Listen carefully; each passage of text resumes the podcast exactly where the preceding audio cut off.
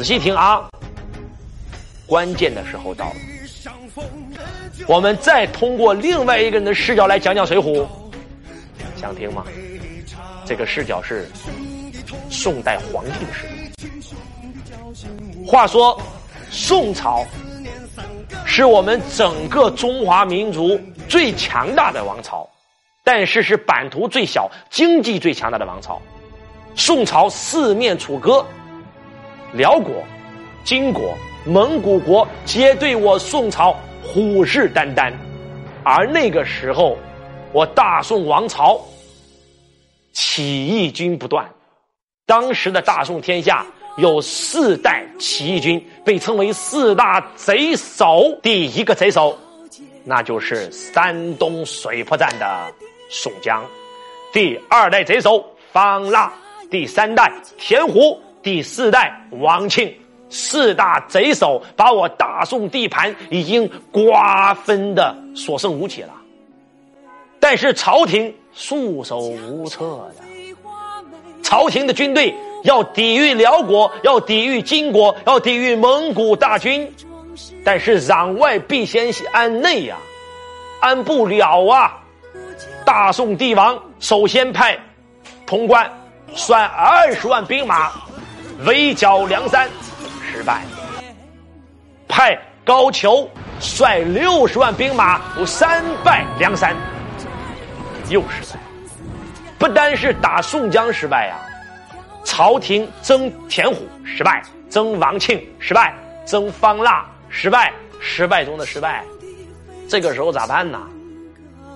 不玩帝王术能行吗？既然你四个军团这么牛逼，朕干不过你，就让你们自相残杀吧。这梁山草寇一直是朕心腹大患，不能不除。在这四个贼首里面，所有人里面，朕发现有一人，他有归降之意，而且他的战力是整个四大军团里最强的，那就是水泊梁山。你们都以为。宋江能够见到皇帝，是因为燕青去到金楼铭记，勾结上了李师师，让李师师做一引荐，才能见到皇帝。你们有没有想过，这一切都是局呢？这一切都是大宋皇帝设的一个局呀！我故意去这个地方嫖妓呀！我故意让全天下所有人都知道朕喜欢李师师啊，而且故意把这个消息传到水泊梁山，结果宋江上钩了，派自己帐下得力干将让燕青混入京城，勾结李师师，然后让宋江可以面圣。让朕给宋江招安的机会，招安以后，要派你去打仗啊！宋清家辽军来犯我国境，你当如何？宋江马上就跪倒在地，启禀陛下，臣愿率一百零八将抵御辽国。这仗干得漂亮！第二战，现在。田虎、王庆犯上作乱，宋爱卿，你当如何？宋江马上扑通就跪下了，启禀陛下，朕愿率一百零八个兄弟讨贼。梁山军团从归顺朝廷是一战又一战，根本就没有停。打完辽军，打田虎，打完田虎，打王庆，打完王庆，这个时候已经兵困马乏。结果本来想上朝领奖，这个时候皇帝又发言了：宋爱卿、方腊、那厮现在起义造反，宋爱卿当如何乎？宋江扑通一下跪倒，启禀陛下，陈元帅一百零八个兄弟讨贼。知道现在的局面是什么局面吗？局面是朕用水泊军败了辽国，边境十年之内再无动乱。朕令水泊梁山军团灭了田虎，灭了王庆，现在只剩一霸，那就是方腊。不对，是两霸。两虎相斗，必有一伤。这个时候征方腊，不但要把方腊灭掉，还要把宋江军团灭掉。水泊梁山一百零八条好汉里面有一个御医，被称为神医神华佗。这个人的名字叫做安道全。每一次宋江带兵打仗，安道全必在现场。只要有兄弟受伤，只要到他手上，药到病除。但是这一次，安道全没去。安道全为何没有去？因为皇帝下令，朕身体。宝贵呀！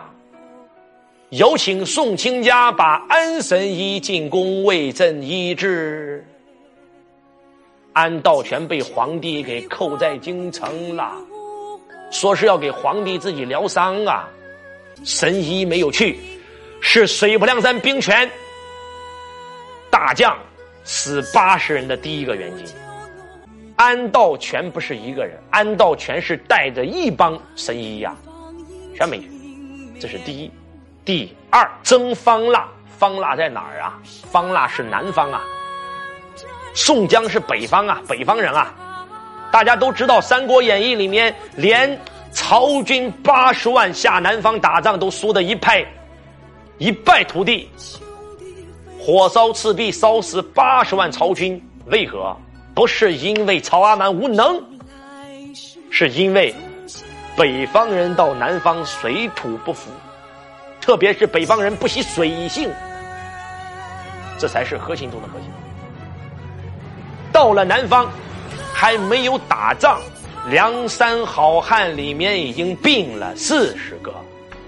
这四十个他生病，第一他是水土不服，第二有人下毒。在整个军营里面，你不要忘了，这个军营可是朝廷的军营，不是你水泊梁山的军营啊。这四十个人体质比较弱的，直接就毒瘫了一半了。再加上当地水土不服，这是第二个原因。第三个原因，其实说白了，就是皇帝做的一个局。你赢得死，你输更得死。说白了，这一刀叫借刀杀人。借谁的刀？借宋江的刀杀方腊，借方腊的刀杀宋江。高啊！这是帝王哲学呀，这就是高啊！高到最后，梁山一百零八条好汉要回来了。要不要回来？打了胜仗，灭了方腊，要回来了。这三十七人兴高采烈呀，因为这三十七人认为，我们终于为今天的皇帝立下了不世功勋，我们可以衣锦还乡，我们可以封侯拜将。但是这个时候，当所有人被胜利冲昏头脑的时候，有几个人，明白人。武松、鲁智深不干了，老子不陪你玩了，看懂了，这么多兄弟死了，就为了你头上这顶乌纱帽啊！两个大老粗最先。撤退，我皈依佛门了，阿弥陀佛。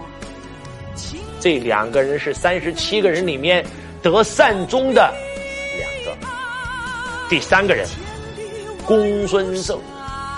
公孙胜本就是修道之人，宋江归降，公孙胜本身就不愿意，但是宋江有他自己的弊端，我们等下会讲这段，宋江为什么一定要早安？公孙胜算到此时回京必死，公孙胜呢着了，回山新修道了，拜拜了您嘞，不玩了。这里面看的最明白的就是燕青了。燕青这个人物，我们会等一下着重的来讲。燕青本身是卢俊义的一个家奴，长得那个漂亮，身怀绝技，又忠又义呀。卢俊义心腹家奴，话说卢俊义被水泊梁山的好汉给劫走以后，卢俊义的太太和他的管家勾结，把他所有家产全部转移，而且两个人有私情通奸，而且这个时候把燕青扫地出门，燕青没有走，燕青在干嘛？燕青在收拾证据，在等待主人。当卢俊义这个时候回来的时候，燕青马上找到卢员外，这是罪证，帮助卢员外杀死这帮坏人，然后上了水泊梁山，对主人那是又忠又义呀。在整个梁山好汉里面，周老师最喜欢的不是宋江，也不是武松，我最喜欢的是燕青啊。燕青这个人能歌能舞，使了一把好剑，吹了一把好箫，唱了一首好曲，人长得漂亮，在整个《水浒》一百零八条好汉里面，燕青排第三十六，把金交椅，为梁山那是立下赫赫功勋呐。而且宋江要招安，必须要面圣。完成这个任务的非燕青莫属，燕青马上混入京城，结识李师师，跟李师师一见心动，成为好姐弟，到最后是恋爱。这这个等一下咱们再讲。然后换句话讲，他帮助梁山完成招安，从黑社会性质变成当官的了。你开玩笑，为梁山那是立下大功的人呐。但是当燕青打完仗。当燕青蒸完方腊，看到这么多兄弟全死了的时候，燕青看透了。燕青去找了自己的员外卢总，咱撤吧。卢俊义说：“青儿啊，咱死了这么多兄弟，不就是为了拜将封侯吗？天下大定啊！我们为朝廷立下赫赫功勋呐！这个时候怎么能撤？”老夫要拜将封侯。燕青说：“您忘了当年的韩信？帮助汉高祖刘邦打败项羽，夺得天下，建立大汉王朝，最后的下场是什么？灭九族啊！咱们现在要功成身退呀！员外，您去劝劝大哥。”一百零八个兄弟只剩下这几个人了，不能回去。卢俊义不听了。